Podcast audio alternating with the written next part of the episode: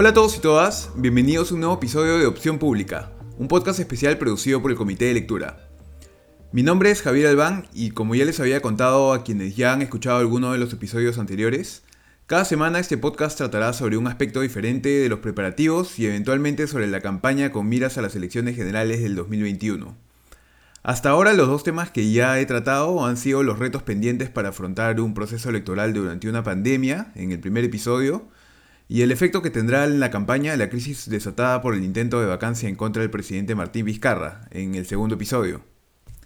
Y dado que ayer, 28 de septiembre, venció el plazo para aprobar nuevos cambios a las normas electorales que puedan tener vigencia para las elecciones del 2021, este tercer episodio parece un buen momento para revisar cuáles son pues finalmente las normas que aplicarán en el próximo proceso electoral.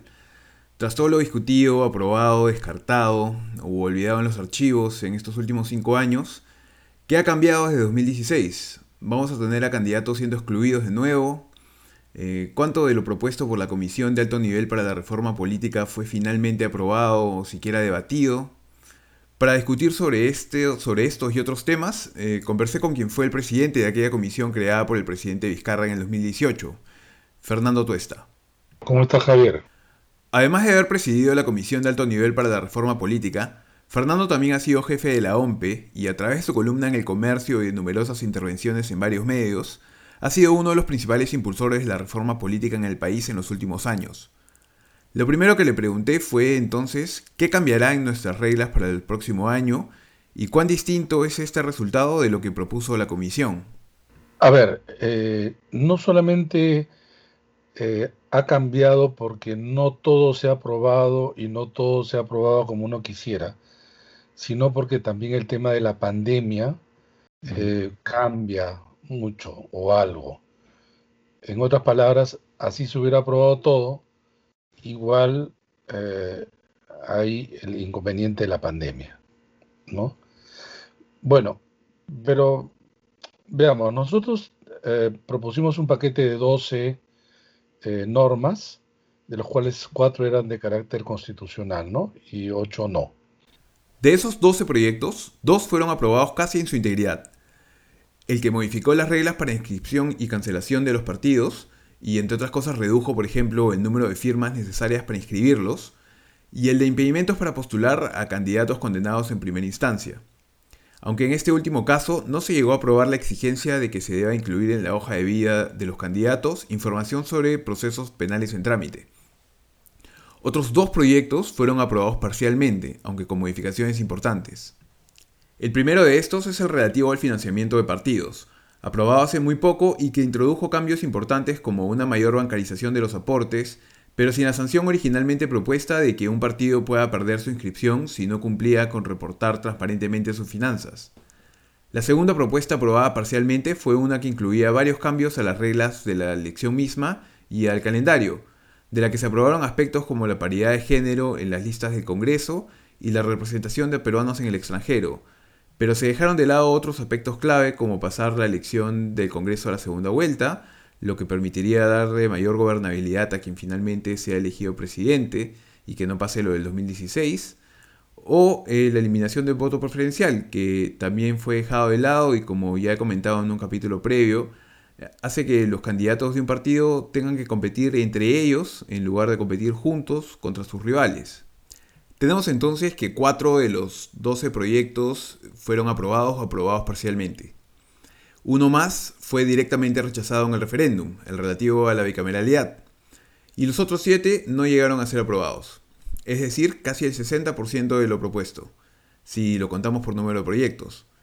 Como mencioné al inicio, nuevas normas podían aprobarse hasta ayer, pero la que pasó fue semana de representación y ni antes ni después el Congreso convocó a un pleno para poder aprobar más cambios. Aunque vale destacar que tres de los otros proyectos eh, eran relativos a normas de elecciones regionales y municipales. Si bien podría decirse que hubo un 40% aprobado parcialmente, Existe también un problema de concepto en cómo el Congreso decidió abordar la discusión de estas propuestas.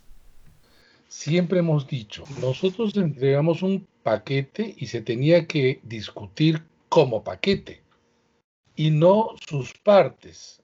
La, reforma no era la suma de, normas, sino que tenían una intención integral en la medida en que la incidencia de uno hacia otro se perdía si es que aprobabas el segundo y no el primero, y así sucesivamente. Pero esta no fue la primera vez en que algo similar ha ocurrido. En el 2011, el Jurado Nacional de Elecciones presentó al Congreso de entonces un proyecto de código electoral y otro de código procesal electoral con una propuesta integral de reforma, aunque solo de las normas electorales. Dos años más tarde, y junto con los dos otros organismos electorales, el jurado sumó a su propuesta una nueva ley de partidos políticos y una nueva ley de derechos de control y participación ciudadana. Pero ninguno de estos fue visto integralmente por el Congreso anterior. Cuando ya hacia 2015 era claro que no quedaba tiempo para que se apruebe nada muy ambicioso, los organismos electorales y varios otros actores de la sociedad civil pidieron que se priorice el debate y la aprobación de un paquete mínimo que pueda aplicar antes de las elecciones del 2016, pero esto tampoco se logró. En vez de eso, si bien se aprobaron algunas mejoras menores, como la ventanilla única para que los partidos puedan acceder más fácilmente a información sobre los antecedentes de los candidatos, por ejemplo, la oportunidad se aprovechó también para aprobar otras reformas, entre comillas, que nadie pidió y que más bien empeoraron las cosas, como elevar el número de firmas requeridas para inscribir un partido o prohibir la reelección de alcaldes. Por lo menos para mí, que vengo con esto hace muchos años, cualquier modificación eh, de las normas no es una reforma, pero toda reforma requiere modificaciones de las normas. Y entonces, nuevamente, ¿qué, entendemos por reforma? Porque todo el mundo habla de reforma, pero parece que no estamos hablando del mismo idioma y el contenido. Entonces, para mí, reforma es un conjunto de modificaciones de la regla de juego del poder. Ese es básicamente. Entonces, si es que... Y entonces el paquete venía con un, eh, un núcleo de que eran las, las, el juego de reglas y también existía algunos eh, elementos que rodeaban esto porque era necesario ese complemento. Eh, pero tú podías, sin embargo, aprobar muchas cosas de complemento sin darle un sentido y cambio al núcleo. Entonces, por ejemplo, si dicen, nosotros hemos aprobado varias normas que facilitan la elección del próximo año. Entonces tú puedes decir, pues, se amplíen el horario de votación, tú puedes decir, cosa que no se ha hecho lamentablemente, este, por ejemplo, la veda de las encuestas se debe disminuir a 24 horas, eh, en fin, una serie de cosas que en realidad, y acá quiero ya precisar que hay dos ámbitos de modificaciones el ámbito del sistema electoral y el ámbito de los, del derecho electoral, en un sentido restringido. Y entonces, más nos hemos, hemos aprobado la parte del derecho electoral y menos del sistema electoral, cuando este segundo es el que produce efectos mucho más eh, intensos y prolongados. Para Fernando, hay dos cambios principales cuyas ramificaciones hubiesen tenido un efecto particularmente importante en el sistema, pero ninguno de estos fue aprobado. El voto preferencial y la bicameralidad. Que me disculpen, pero el voto preferencial es como la garrapata. Difícil sacarlo. Está, pero muy bien, este, se agarra de la piel fuertemente. Es popular. Es popular y la gente sigue pensando en este razonamiento, ¿no? Es mi derecho, dice, es más democrático. Y el tercer argumento que es fuerte para los que ya están más metidos en política es, mientras no haya democracia interna, entonces el voto preferencial alivia, mejora, ¿no? Pero bueno, este es el producto del voto preferencial, los parlamentos. Cada vez son supuestamente peores, ¿no? No, el voto preferencial tiene incidencia más que cualquier otra. Más que cualquier otra. Si había dos reformas con incidencia alta y que tiene efectos en diversas direcciones, es voto preferencial y bicameralidad. que alguna vez en una entrevista decía, la bicameralidad es la madre de todas las reformas. Porque ahí combinas todo, pues, ¿no? Entre las cosas que hubiesen podido ser, pero no se dieron no por responsabilidad de los políticos, sino por causa de la pandemia, están las elecciones primarias o PASO, como se les conoce en Argentina. Primarias abiertas, simultáneas y obligatorias. Según el texto aprobado por el Congreso, estas iban a ser un proceso electoral previo a la primera vuelta de abril, en el que participaríamos todos de forma obligatoria para votar por alguno de los precandidatos de los partidos, igual que ocurre en Argentina. El beneficio de este sistema es que le otorga una mayor legitimidad a los candidatos finales, ya que por un lado estos son elegidos directamente por los ciudadanos, sean o no miembros del partido, igual que ocurre también en muchos estados de Estados Unidos, y por otro lado la norma también establece que para continuar con su participación en el proceso electoral, todo partido tiene que alcanzar al menos 1.5 de los votos válidos en las primarias. Es decir, al menos el 1.5 debe mostrarse lo suficientemente interesado en ese partido como para elegir a quién sería su precandidato. De lo contrario, no participaría ese partido en la elección de abril. Entonces, si se hubiesen aplicado las primarias en 2021, tendríamos ahora no los 24 candidatos, no a los más de 20 acostumbrados, em, sino que tendríamos muchos menos participando por lo menos en lo que sería la primera vuelta. Como referencia, en el 2016, solo 6 partidos de los 19 que participaron desde un inicio alcanzaron en la primera vuelta más del 1.5% de los votos válidos y en el 2011 solo fueron 5 los partidos que lo consiguieron. A partir de las PASO se hubiera reducido el número de partidos, para empezar. Se hubiera reducido el número de partidos y ya no hubieran sido 24. No sé cuántos, pero menos. Entonces, eh, ya eso cambia. Entre los cambios que sí se harán efectivos esta vez está el que los organismos electorales serán ahora los que organicen los procesos de las elecciones internas y ya no serán los propios partidos los que lo hagan. Esto se había previsto para las primarias, pero aun cuando estas ya no se van a aplicar, en la ley 31038 aprobada a fines de agosto con varias modificaciones al proceso electoral para adecuarlo a la pandemia, se volvió a incluir esta disposición, por lo que regirá de todos modos en 2021. Pero pese a este avance, Tuesta advierte de un problema. Sí, la OMP va a organizar, pero va a organizar pues con dos variantes, porque la OMP te dice, perdón, la, norma y los partidos han puesto así, este, uno, que ellos eh, puedan decidir si es por delegados o no. Hay 24 partidos y si es que no se ponen de acuerdo, la OMP tendría que organizarle a nivel nacional a cada uno según su modalidad. Esto ya desborda la propia capacidad que se tiene, o en todo caso no es lo mismo. Pero además los partidos han hecho creer que porque elección de delegados, los militantes este, están de segunda, ¿no? No, porque se supone que los delegados eligen a los representantes. Entonces, Sí, la OMP eh, va a organizar y está bien. Mejor que cada uno organice, porque cada partido organiza de manera artesanal para empezar, ¿no? Y la OMP le da, le da por lo menos le da un, un, nivel más serio, ¿no? Pero, eh, digamos, es un avance, claro, de que haya lista paritaria también es un avance, porque en el momento en que no haya voto preferencial ya está, ¿no? Es, en ese sentido es un avance. Eh, la parte de financiamiento hay algunos avances, eh, pero no está completa.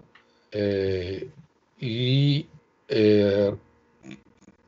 en la parte de inscripción también, pero esto se va a ver después.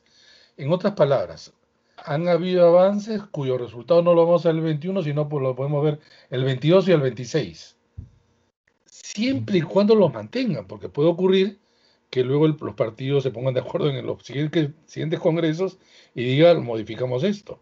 Otro cambio que será efectivo y que Fernando destaca como quizá el más relevante entre todo lo que se aprobó es el relativo a la inscripción y cancelación de partidos. Entre otros cambios, este implica que ahora los partidos ya no requieren de las cerca de 750.000 firmas que se requerían hasta la primera mitad del año pasado para inscribir un partido, sino solo cerca de 24.000. No se trata en realidad de números fijos, sino de fracciones de la totalidad de los votantes que existen en el Perú, según el último padrón electoral nacional. La nueva regla exige que para inscribir un partido se requiera el 0.1% del último padrón electoral nacional, mientras que hasta 2019 se exigía el 4% y antes de 2016 se exigía el 3%. ¿Cómo ingresas al grupo privilegiado de inscritos y cómo sales? La idea era eh, abrir un poco la puerta de ingreso y también abrir un poco la puerta de egreso, porque la fluidez eh, de los partidos que debían participar eh, tenían inconveniente que la valla de ingreso eh, no solamente estaba cerrada, sino que esto estaba cerrada o casi cerrada por una serie de requisitos que eran requisitos formales pero casi incumplibles. Y esto llevaba en realidad a que se viole la ley o que en realidad, y una perspectiva más personal, que los requisitos eran, se convertían en papeles, documentos que se presentaban y podrían ser falsos, ¿no? Eh, el documento más importante era las firmas, que ocasionaba varias cosas. Eh, solo los que podían tener recursos lo hacían. Dos, era falsificación. Y tres, te creaba entonces un mercado negro. Mientras estuvo vigente el requisito de las 750.000 firmas, solo dos partidos lograron inscribirse. El Partido Morado y Podemos Perú. Y de estos, se supo luego por denuncias periodísticas que el segundo habría falsificado un número importante de esas firmas. Incluso, políticos de otros partidos, futbolistas y hasta Gastón Acurio salieron en su momento a denunciar que ellos nunca habían firmado por el partido, pese a figurar en los planillones que Podemos le había entregado al Jurado Nacional de Elecciones.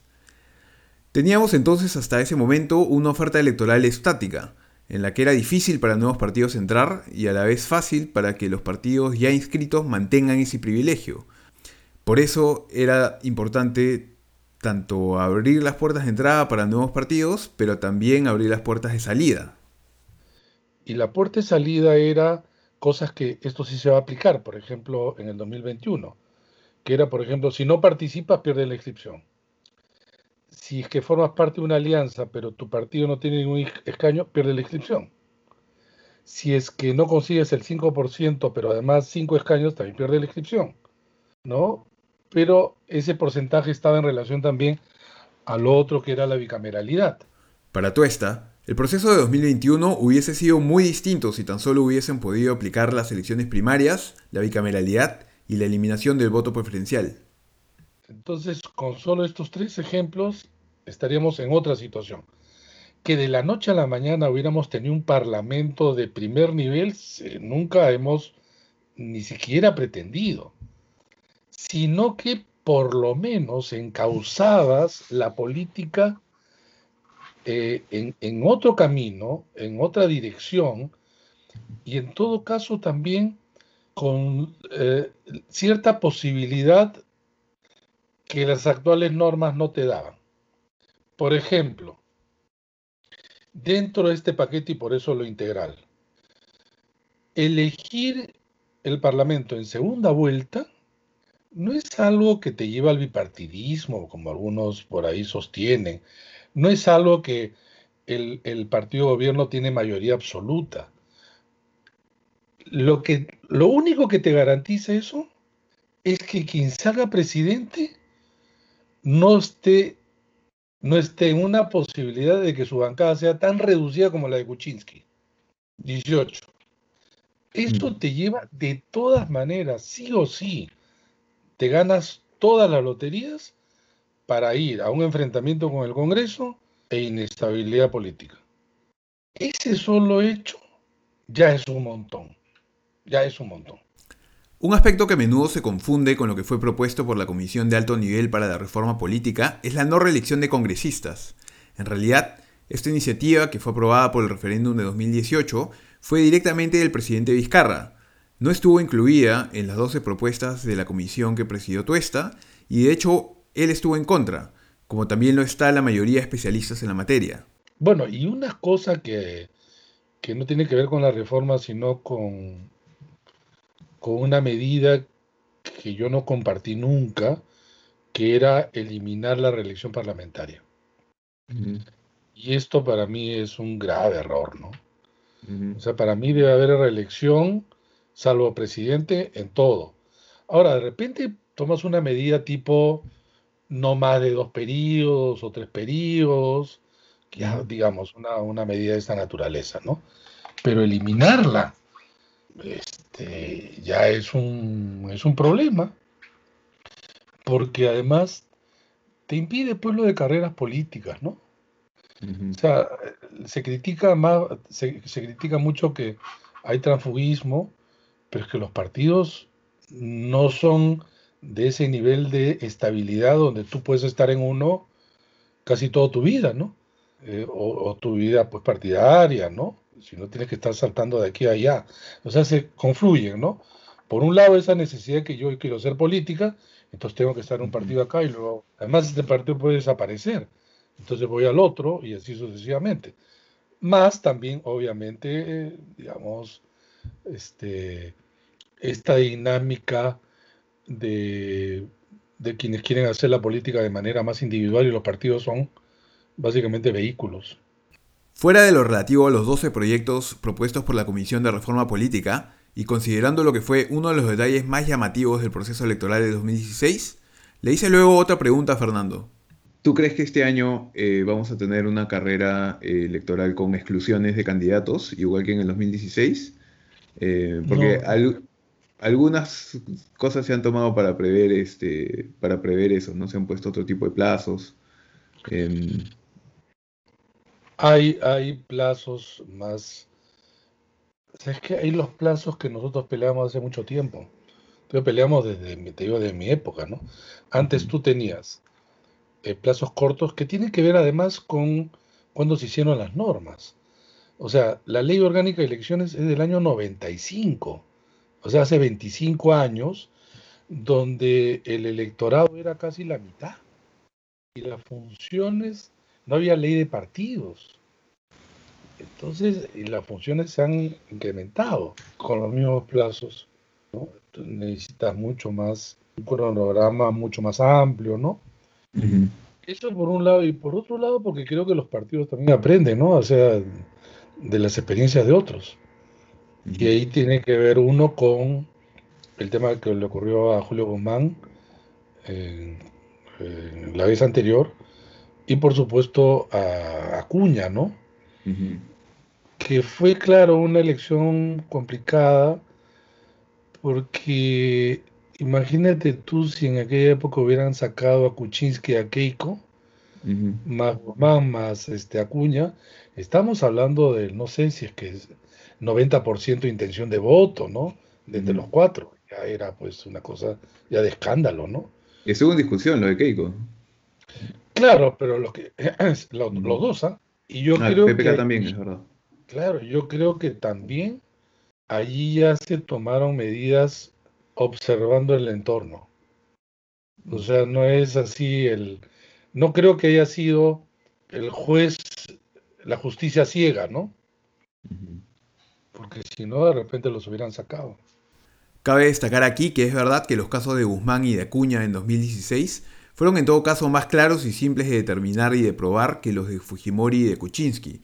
Pero ciertamente en estos últimos dos casos también pudo armarse un argumento legal en favor de su exclusión. Para ir cerrando nuestra conversación, le pregunté finalmente a Fernando si luego de la última crisis desatada por el intento de vacancia presidencial, había alguna reforma en nuestras instituciones políticas que le pareciera ahora particularmente importante. Lo de la vacancia sí era un tema que nosotros eh, eh, pensábamos que podía volver a ocurrir, ¿no? Y que era tremendo, ya no con Vizcarra, sino con... Y en general nos preocupa, me preocupa hacia adelante. Si el Tribunal Constitucional no le da un contenido a esta figura, eh, vamos a seguir en, el riesgo de que se repite un poder dividido de la forma como hemos tenido. Y mira, por ahí escribí algo como, la idea es conseguir el número de votos. Las razones las construye luego en el camino siempre va a haber, siempre va a haber, ¿no? Entonces, este, bueno, pero para nosotros, eh, por ejemplo, partimos de una suerte de diagnóstico, digamos, sobre nuestro diseño institucional de una suerte de, de presidencialismo parlamentarizado, que, ha ido, que ha ido montando, montándose sobre una serie de armas. Cuando se habla de pesos, uno imagina, imagina una balanza, ¿no? Por eso de pesos y contrapesos. No, yo, nosotros nos imaginamos una guerra, que es armas con armas y que en el Perú rápidamente trepa. Cualquier cosa, ya te estoy amenazando en disolverte, te estoy amenazando con, con este, vacarte, te estoy amenazando con censurar al gabinete, por quítame esta paja. Y entonces eh, decíamos, bueno, este es como, como entregar pues este, armas blancas a, a niños. ¿No? Siempre va a ser un peligro. Entonces hay que quitarle las armas blancas. Pues. Hay que quitarle luego los... ¿Qué cosa era quitarle? Eh, por ejemplo, tú no puedes tener censura de gabinetes el último año sin tener disolución de Congreso. Por ejemplo, hoy día Vizcarra podría ser cualquier otro presidente el último año, si es que no tiene bancada tiene una bancada minoritaria, simplemente se desbalancea. O sea, ¿qué, armas tiene en este momento el Ejecutivo? ¿Qué armas? La persuasión. Eh, la persuasión que... Eh, entonces, ¿qué tienes que hacer? Claro, al, eh, ganarte el apoyo de la gente. La opinión pública. La opinión pública y no siempre está dispuesta a una cosa rechazar y otra cosa movilizarte contra, ¿no? Mm. Por eso cuando dicen Vizcarra lo único que hace es pensar en su figura, yo me preguntaba, alguien que esté en el lugar de Vizcarra, ¿qué haría? ¿Qué haces? Salvo que te pongas a merced total de un Congreso. Bueno, eso porque no tienes armas, pues. Tienes ninguna arma. En conclusión, si bien se alcanzaron algunos avances, el Congreso no logró aprobar en su integridad la reforma política para el 2021. Solo regirán parcialmente cuatro de las 12 propuestas del Ejecutivo, más la no reelección de congresistas, que es en realidad un retroceso. Aunque aún queda algo de tiempo para que este Congreso apruebe otras partes de la propuesta que puedan regir luego del 2021, la tarea de aprobar una reforma integral quedará una vez más como pendiente para el próximo Congreso. Hasta aquí llega el episodio de hoy, espero que les haya sido útil y por favor no dejen de hacerme llegar cualquier comentario o sugerencia que tengan a través del comité de lectura o a través de Twitter, en donde pueden encontrarme como arroba Javier ya sea para mejorar el podcast o sobre cualquier tema que les gustaría que se trate en un próximo episodio. No se pierdan el programa de la próxima semana que tratará sobre cómo arrancan la campaña con los precandidatos y qué escenarios podríamos ver en los meses que vienen. Eso es todo, muchas gracias.